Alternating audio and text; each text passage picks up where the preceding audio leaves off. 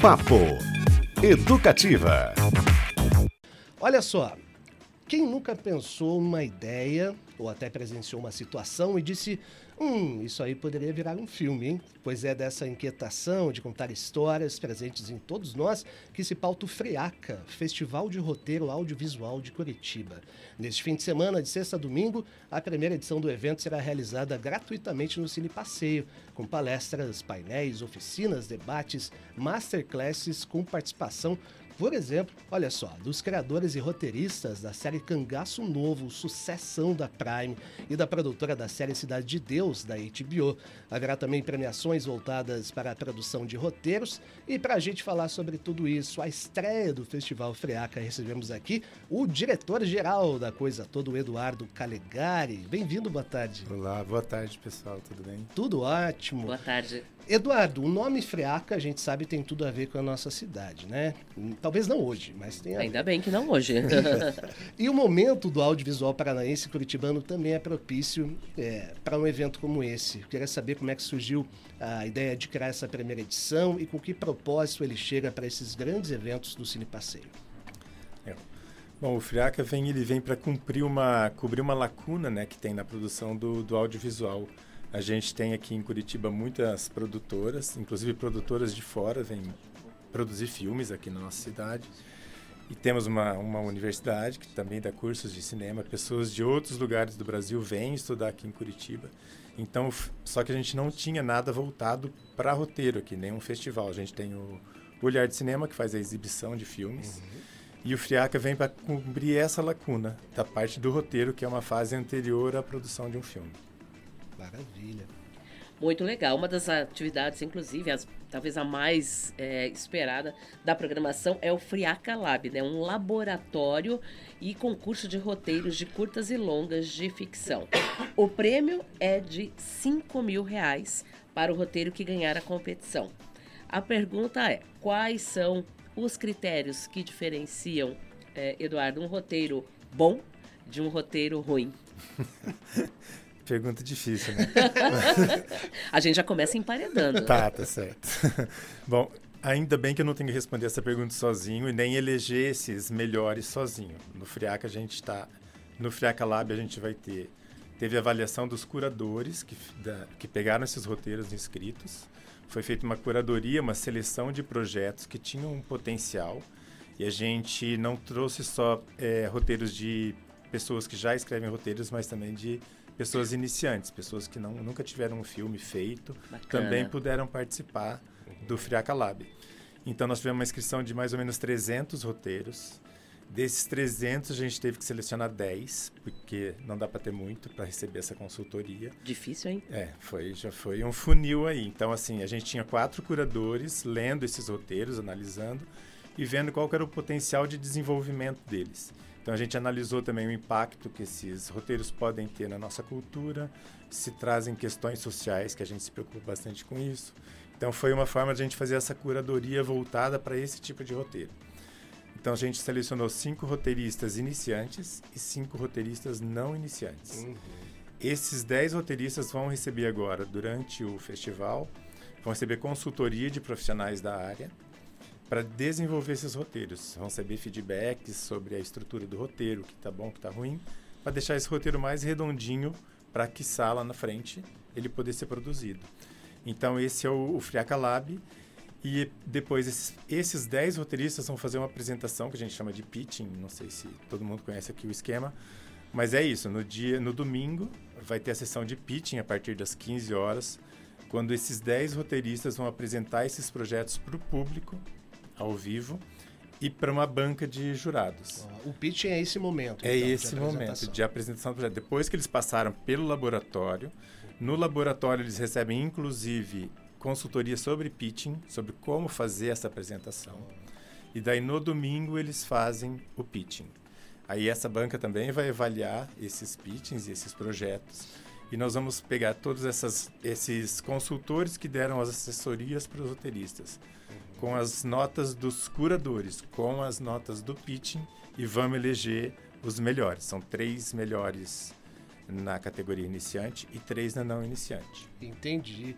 E olha só, interessante, né? Você falou do número de roteiros aí bastante alto, 300. A gente sabe que o roteiro, muitas das vezes, é a parte inicial de um filme, que por sua vez é a expressão, né? Um produto cultural, mas é a expressão de algo, de momento, né? De uma ideia. Tem algum fio condutor que une esses 300 roteiros? Algum tema que sobressaiu, assim, que vocês perceberam? A gente até se deparou com coisas assim, interessantes. No, a gente tem muitas questões de identidade de gênero, muitas questões de LGBTQIA+, porque a gente também colocou isso no nosso projeto. O projeto já tinha na, na sua estrutura e no uhum. regulamento que haveriam vagas selecionadas para pessoas LGBT, pessoas negras ou pardas e mulheres. Então, a gente recebeu bastante coisas de violência contra a mulher. Foi uma coisa que apareceu bastante, violência tanto física quanto psicológica. Teve as questões de sexualidade bastante. E uma outra coisa que a gente identificou foi muita coisa sobre doenças mentais. Veio muito nos roteiros. assim. Não deixa de ser, de certa forma, uma tradução do nosso tempo. Do nosso também, tempo, né? exatamente. As pautas sociais do, do momento, né? Uhum. É, todos essas, esses temas, né? É, foi bem interessante a gente identificar isso, porque, assim, refletiu o que nós estamos vivendo e isso se refletiu ali de uma forma muito contundente, assim. Tivemos alguns filmes, alguns roteiros infantis também, e a gente teve que fazer essa... Como selecionar 10, vocês imaginam, né? De 300? De 300. Então, assim, foi muito difícil esse processo. A gente teve muitas reuniões, muitas análises para chegar nesses 10. Então, são 10 roteiristas, 10 projetos. Alguns projetos têm co-roteiristas, então, na verdade, são 14 roteiristas. Uhum. E aí, assim, pessoas que vão receber essas informações, essas consultorias. E, assim, são privilegiados, digamos assim, mas estamos é, também fazendo questão de trazer essas coisas de causas sociais nesses projetos. Maravilha, pessoal. No Papo Educativa dessa quarta-feira, a gente recebe aqui o Eduardo Calegari, diretor-geral do FRIACA, primeiro festival de roteiro audiovisual de Curitiba, que rola neste fim de semana, hein, de sexta a domingo, no Cine Passeio. Já já, Paty, a gente vai falar um pouquinho da programação, que tem muita coisa legal, né? Mas que vai movimentar aí. o Cine Passeio, né? É, então, o Cine Passeio, lugar super importante também para o audiovisual e o cinema aqui do Paraná, especialmente de Curitiba. Muito legal. E também abrir aqui, então, né, Cris? Você já falou, pessoal é, que está acompanhando no YouTube, quiser mandar mensagem pra gente, uhum. nas nossas redes sociais também, né? Quem está aí agora navegando, arroba Rádio Paraná Educativa, e aqui no nosso WhatsApp, estamos com ele aberto aqui, aguardando mensagens. 4133317516, né? Quem quiser acompanhar mais, saber como já tem mensagem chegando, inclusive aqui. Não é mesmo? Saber de toda essa movimentação aí no fim de semana no Cine Passeio. Muito é, legal. Mais uma movimentação cultural bastante importante. Olha só que interessante, o evento acontece aqui em Curitiba, é, o Eduardo, e muito, muito não, mas um pouco mais longe do eixo Rio-São Paulo, tradicionalmente, né, de maior número de divulgação, de produção, enfim, onde a maioria das nossas produções acontece. Mas Curitiba se mantém muito relevante no cenário nacional, com muita força ultimamente. Cito aqui o caso do Deserto Particular, né, o filme do Ali Muritiba, da produtora Grafo, é, que ganhou o grande prêmio do cinema brasileiro neste ano, na categoria justamente de melhor roteiro original. Como você percebe o cenário uh, atual assim de produção audiovisual aqui no estado com essa atenção para o roteiro? Estamos bem? Estamos bem. Acho que a gente pode crescer muito ainda é principalmente nessa questão de roteiros, porque a gente precisa incentivar essa parte de criação de roteiros, né? A gente tem produtoras boas, equipes boas, profissionais bons, mas a gente precisa fomentar também esse mercado com roteiros. Uhum. Muito bom. Falar da programação, Pati, muita coisa legal, hein? Os produtores aí da série Cidade de Deus, de Cangaço Novo, aliás, está fazendo um grande sucesso na Prime do do, nosso querido Ali Maritiba também, não é? E notas altíssimas, inclusive. É, esses são alguns destaques. Tem uma atenção também para o pessoal aqui do Paraná, de Curitiba, né? Mas fala um pouquinho dessa interlocução com gente já estabelecida no mercado, o que, que eles podem contribuir para esse evento. Uhum. Bom, desculpe. Quer uma água? Uma aguinha? Uma água? Eu água eu tenho, tá, só que tá... Opa! Posso? Desculpa aí. A gente- pode, sem problemas. A gente pode. Ah, a gente também tosse aqui, não tem problema. Viva assim, fica à vontade. É, e- Desculpa, pessoal. É, então, é, a tua pergunta eu esqueci. Qual foi? Desculpa. Sobre a presença desses nomes consagrados, Ah, né? tá. Roteiristas de Uhum, Cangaço sim. Novo, do Cidade de Deus, aqui no Sim. festival. Isso é muito legal. Você citou o Ali. O Ali é um, é um cara que é aqui de, trabalhou bastante aqui em Curitiba. Eu trabalhei bastante com ele também nas produções. E ele que me ajudou a fazer essas pontes aí. Então, o Ali é um cara de Curitiba e que leva a gente para outros patamares também. Então, ele faz questão sempre de ajudar a gente nas nossas produções, nos nossos eventos.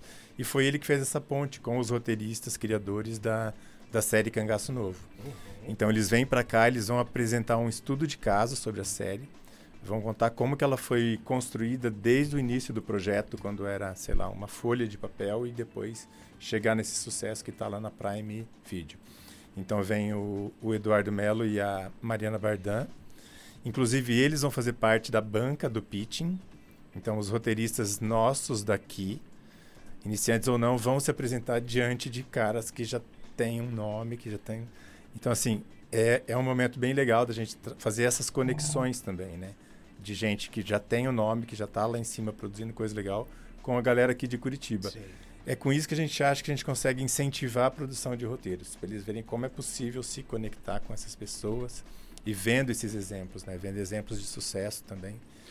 E só para o nosso ouvinte se situar, então, o Eduardo Melo e a Mariana Bardan, do Cangaço Novo, eh, fazem um bate-papo, estudo de caso, né, Cangaço Novo, das seis da tarde até às sete e meia da noite, no Espaço Valêncio Xavier, isso no sábado, no Cine Passeio. A entrada é franca, e para você saber a programação completa, no site, né, friaca.com.br, é isso?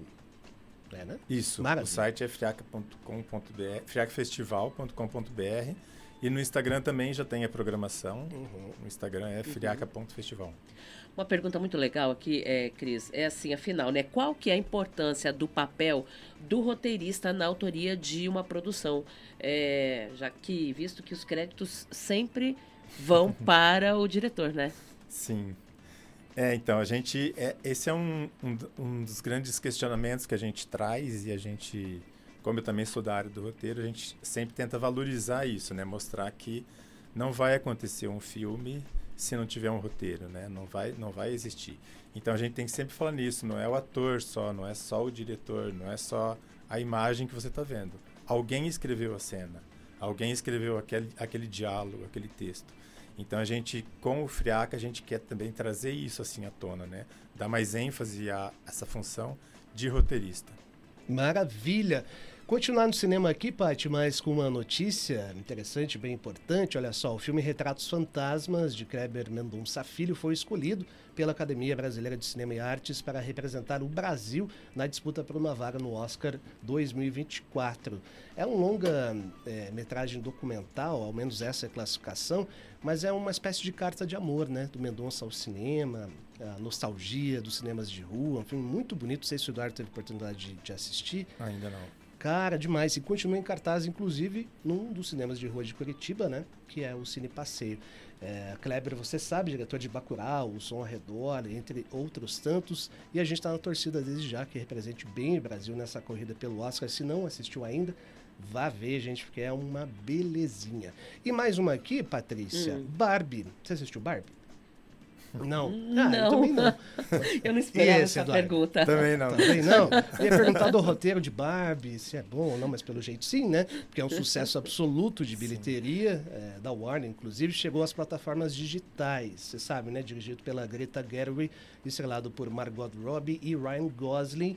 E, ó, nessas plataformas, a exibição da Barbie tem 40 minutos extras de material, entrevistas, making-off, vídeos especiais. Então, mais uma notícia aí do cinema. Assistiu Barbie, pessoal, manda pra gente o que você achou do roteiro do filme, hein? Pelo jeito é muito bom. Manda pra gente, participe do Papo Educativa. Bacana, até quero, deixa eu falar, né? Falar minha parte também aqui. Eu tô tentando. é, fiz um planejamento para as produções nacionais ultimamente. Então eu tô. Boa. Exatamente, para conhecer um pouco mais, para poder trazer esse conhecimento aqui também no meu trabalho, né? Até eu tenho uma pergunta muito bacana aqui de um ouvinte é, nosso, Eduardo Roosevelt Arraes.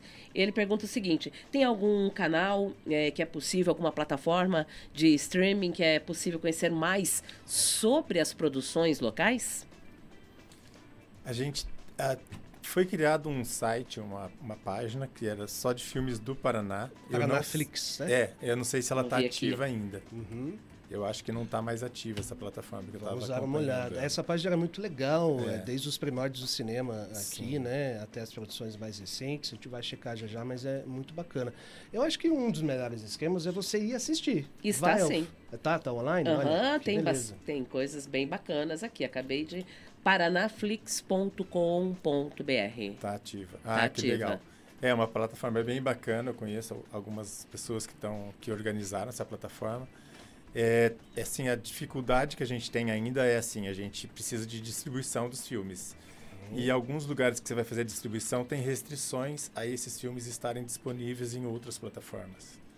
Então, assim, a- a- se você cede o filme para ficar de forma gratuita num canal, você já não consegue mais vender ele para outros canais. Sim. Então a gente tem essa restrição, porque a gente produz, a gente precisa também ter o retorno financeiro sobre esses filmes.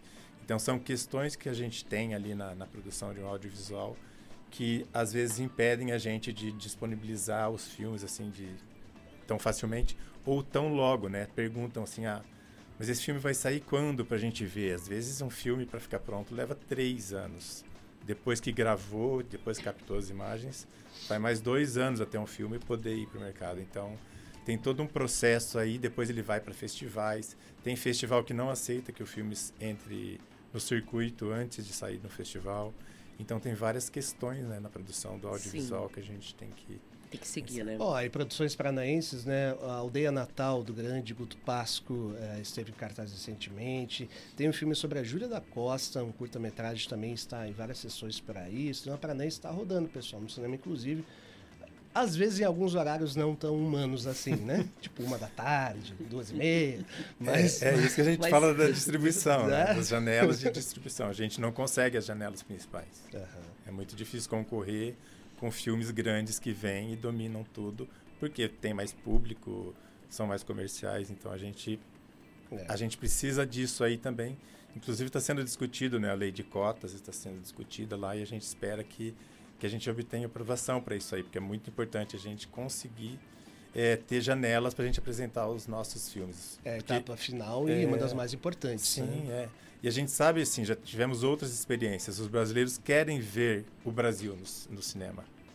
Só que a gente Exato. não consegue mostrar para eles. Então, assim, é muito importante que essa, essa, essa lei aí das cotas seja aprovada para a gente. Maravilha. O Eduardo, falar um pouquinho da cena internacional. é, tem a situação, às vezes, muito comum que se repete e toma algumas proporções maiores, que é o caso da greve dos roteiristas é, em Hollywood. Né? Agora, os atores também se juntaram a, a isso.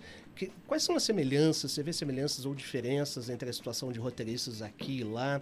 É, e como é que o, fe- o festival, né, o Firaca, fomenta a produção artística é, e se insere nesse contexto também nessa discussão? É, tem uma grande, a grande diferença da, da, da produção é, é a capacidade de produção mesmo, né? De, de incentivo, de... A gente depende muito aqui no Brasil ainda de leis de incentivo, de incentivos públicos. As, as empresas privadas não fazem é, incentivo direto, como já existem em outros mercados. É, Para nós é- ainda é muito restrito a parte do roteiro, inclusive. A questão que, que tão, as questões estão sendo trazidas lá pelos roteiristas, né, que estão em greve, a gente vai sofrer aqui em algum momento também. Só que assim, a gente já sofre porque a, a função do roteirista já não é muito valorizada. Então a gente já sofre com isso de o roteirista é o que ganha menos, o roteirista é o que aparece menos. Então assim, não tem muito incentivo. Por isso que a gente está assim, o Friaca e outros festivais que tem no Brasil existem para isso, para a gente mostrar Sim. a existência dos roteiros, a existência dos roteiristas como uma carreira, como uma profissão, né? Temos um mercado para roteiristas, então é isso que o Friaca quer fazer, mostrar que existem oportunidades e fomentar isso daí, né? Fazer com que isso cresça e as pessoas consigam viver disso também, né? Como uma profissão. Nos créditos dos filmes até aparece, né? Certamente, mas às vezes a gente não dá muita Não. bola, né? Roteirista, screenplay, né? Que é onde famoso tudo roteiro. começa, na verdade, né? Sim. De uma produção. No texto, né? O É um texto. texto, É da onde sim. surge da- a- as primeiras ideias, Uhum. tudo, né? Ô, Eduardo, vamos falar um pouquinho da, dessa programação super completa. A abertura do Fraca na sexta, dia 15, uh, das on, a partir das 11 horas, né, até o meio-dia, na Sala Valêncio Xavier, sobre o tema Processos de Curadoria do Fraca Lab. Gente, tem muita coisa, muita coisa interessante. Cinema de animação, com Miralumo, Dogzilla, super estúdio aqui de Curitiba também. Uh, masterclasses, olha, gestão de carreira para roteiristas. É, logline, peça de construção narrativa. Enfim, queria que você fizesse um panorama para a gente, é, destacasse essa diversidade de temas também abordados pelo festival. É, a gente, a gente pensou no festival como uma coisa assim, como é, é o primeiro e tem uma demanda bastante grande para isso, a gente criou uma série de atividades que englobem tudo que envolve um roteiro. Então, a gente não a gente tem as oficinas que são mais técnicas, palestras mais técnicas para falar de estrutura de roteiro, essa oficina de logline, porque a logline é assim a gente fez questão de ter essa oficina de logline porque a logline é, é aquela frase que um produtor vai ler e vai falar quero quero produzir esse filme então é, é, um, é uma parte muito importante na produção do roteiro então uhum. a gente falou essa oficina tem que ter e aí tem também de estrutura de roteiro que é com o Pedro Faisal temas de gestão de carreira, que daí já é uma outra abordagem. Então a gente tem a parte técnica, que fala de estrutura, de logline, de como fazer um pitching, etc. Tem a parte de gestão de carreira, que vai vir, vai vir a Mari Brasil, que é uma das maiores empresas de gestão de carreira de roteiristas. Ela é de São Paulo e ela vai falar sobre isso, como você pode gerenciar a tua carreira, para que lado você pode ir, ou como fazer para se tornar um, um roteirista que ganhe bem e valorizar a sua função. Temos o Antônio Júnior, que vai falar de mercado, né? O Antônio Júnior é da Grafo, uma das maiores produtoras de Curitiba. diretor do Olhar de Cinema, né? Isso, diretor do Olhar de Cinema. E ele vai falar também dessa parte de mercado para roteiristas. Temos os estudos de caso, que são importantes pra, também para quem faz uhum. roteiro e são interessantes também para o público em geral, né? Ver como que é construída uma série, desde quando ela começa, vão ser exibidas cenas, explicados por que, que a cena ficou assim ou assado. Então, assim, é uma diversidade, vão ter vários painéis também. Painéis também é um momento muito importante de você. Tem um painel que a gente chamou de roteiristas no rolê, que é bem assim, de colocar vários roteiristas no, na mesa lá e eles vão ficar falando das as dificuldades, as quais os problemas de você tentar viver de roteiro, falar coisas boas, coisas ruins. Mas é legal assim para os outros roteiristas verem isso também, né? Se se identificarem com aquelas questões que esses roteiristas vão trazer. Tem o painel das produtoras, que vão falar também sobre o mercado, como fazer a produção. Adorei esse, ó, produtoras no divã, é isso? Dificuldades é, e caminhos. porque elas também têm, né? Também têm dificuldade, né? Então a gente fala, vamos pôr os roteiristas aqui e vamos pôr uhum. as produtoras. A gente não juntou os dois para não... Né, vamos evitar. todas, esse... essa, todas essas ações estarão abertas ao público? É, são todas abertas ao público, são gratuitas. A única que é fechada, entre aspas, é a, a, oficina de logline, que tem que fazer a inscrição prévia, que já está lá no site para fazer a inscrição nessa oficina, porque o número de vagas é limitado. E as outras, as, as outras atividades também são limitadas, mas só a quantidade de pessoas na sala. Então, uhum. assim, é por ordem de chegada. Então, a gente está falando para a galera, cheguem cedo, porque para ocupar o lugar ali, é. depois acabou. Sala... Não, não, não consegue não entrar consegue daí a hora entrar, que. A gente tem restrições e tal, e daí. A Sala Valência Xavier, que aliás dá nome ao criador da Cinemateca aqui de Curitiba, né? Um hum. grande sujeito, muito importante da nossa cena cultural. Ela é linda, mas tem um tamanho restrito, né? Então, Sim. chegue cedo, se prepare aí, viu? De sexta a domingo. O Pati, respondendo ao nosso ouvinte que falou sobre como e onde assistir produções culturais, a gente tem que lembrar também, hum. sabe do quê? Do PR Cultura, o site que tem mais de mil produções paranaenses da Secretaria aqui do Estado da Cultura, uh, de artistas paranaenses, né, do audiovisual. Então tem várias classificações lá, para rir, para chorar, para ver com calma, tudo disponível a um clique da sua tela, prcultura.pr.gov.br. Muito bom. Respondido então ao Roosevelt, que está aqui acompanhando e ouvindo. Muito o bom. Papo. Eduardo, fica à vontade aí para convidar nossos ouvintes, nossos ouvintes para o evento. Se quiser dar mais algum destaque, fica à vontade. Porque esse festival, eu acho que depois de tudo isso que a gente falou, com esse, com esse time que está envolvido também, veio para ficar, né? Sim. Ah, o nosso objetivo é esse, tornar o FRIAC um evento anual, entrar para o calendário de, de festivais da, da cidade, né, de Curitiba, é, crescer, porque o festival ainda tem muito que crescer, a gente usa sempre como, como modelo Frapa, que é, o, é aqui perto da gente, que a gente vai para lá como roteirista e a gente aprende muito com eles. O pessoal do Frapa tem apoiado a gente na, no formato do nosso festival. Uhum. E a gente sabe assim o quanto a gente pode crescer, porque nesse festival a gente limitou, por exemplo, a, a roteiros de curtas e longas metragens de ficção. E a gente ainda pode ter documentários, a gente pode ter roteiros de série, a gente não, não conseguiria abraçar tudo isso Diversos nessa gêneros, primeira né? edição. Uhum. A gente não tinha nem equipe, nem dinheiro, nem nada para conseguir abraçar tudo isso. Mas a gente quer crescer para abraçar tudo isso, a, ao ponto de chegar e poder exibir filmes, inclusive, etc. Então, a gente quer tornar um evento anual. Esse ano ficou para longas e curtas e as palestras também. É muito difícil a gente selecionar sobre o que, que a gente vai falar. Porque tem muita coisa para se falar sobre uhum. audiovisual e sobre roteiro. É, até vou citar uma que a gente não comentou, que vai ter uma também sobre podcast, por exemplo. Ah, que, legal. legal. Que é roteiro de podcast, que a gente uhum. tem que ter roteiro para podcast também. Então, é uma coisa que está bem atual, assim, a gente falou, vamos colocar também uma de podcast, para a gente saber tentar abraçar a maior quantidade de coisas, mas também não ficar sem se aprofundar numa, nas coisas. Então, a gente selecionou esse tipo de, de palestras, de masterclasses, tudo pensando em conseguir informação com qualidade no pouco tempo que a gente tinha. Então, a gente está trazendo, é, tem, tem profissionais de Curitiba participando, tem pessoal de São Paulo, tem o Léo, que é o diretor do Frapa, uhum. vai vir para cá também. Então, a gente fez um mix aqui, uma composição que a gente achou a mais interessante e dentro do que a gente tinha de estrutura para produzir. E aliás, o podcast, né, que na verdade é o rádio, não deixa de ser, né? É, claro, com alguns recortes e atualizações, é. se tornou um veículo muito interessante de divulgação, tanto de jornalismo, né? A gente pode citar aqui o caso Evandro, por exemplo, do Ivan Mizanzuki, tem outro muito legal que ele faz a, a, gestão, que é o caso do Pico dos Marins, absolutamente bacana da Globoplay. E a, tem um que saiu agora com o Celton Mello, que é o França e o Labirinto, que é. Eles fizeram uma pegada bi, é, binaural, é isso? Mas a, a, ideia é que se use fone para ouvir, porque você é o personagem. É uma imersão assim no podcast. Eles, a primeira coisa que eles falam, use o fone de ouvido.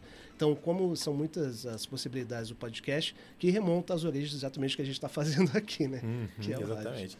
Que é mais ou menos isso. É. é. eu conversei com a Iana, que quem vai fazer essa palestra é a Iana Chang, e ela estava falando sobre isso, assim, como que você tem que transformar, né? Você não vai ter mais o visual, uhum. aí a palavra e o som passam a ter outros valores, né? Isso. Quando você fala de podcast. É sobre isso que ela vai falar na, na Maravilha! Então, que o Fraca seja bem quentinho, Eduardo, para vocês, para todo mundo que participar. Obrigado pela sua presença e seja a primeira de muitas edições. Ah, obrigado, obrigado pela oportunidade aqui, por essa janela de poder falar sobre o Friaca. Convido todo mundo a participar, sexta, sábado e domingo, lá no Cine Passeio, que é um lugar super especial, né? Que respira muito, cinema, é. então todos são muito bem-vindos. Maravilha! Obrigada. Papo Educativa.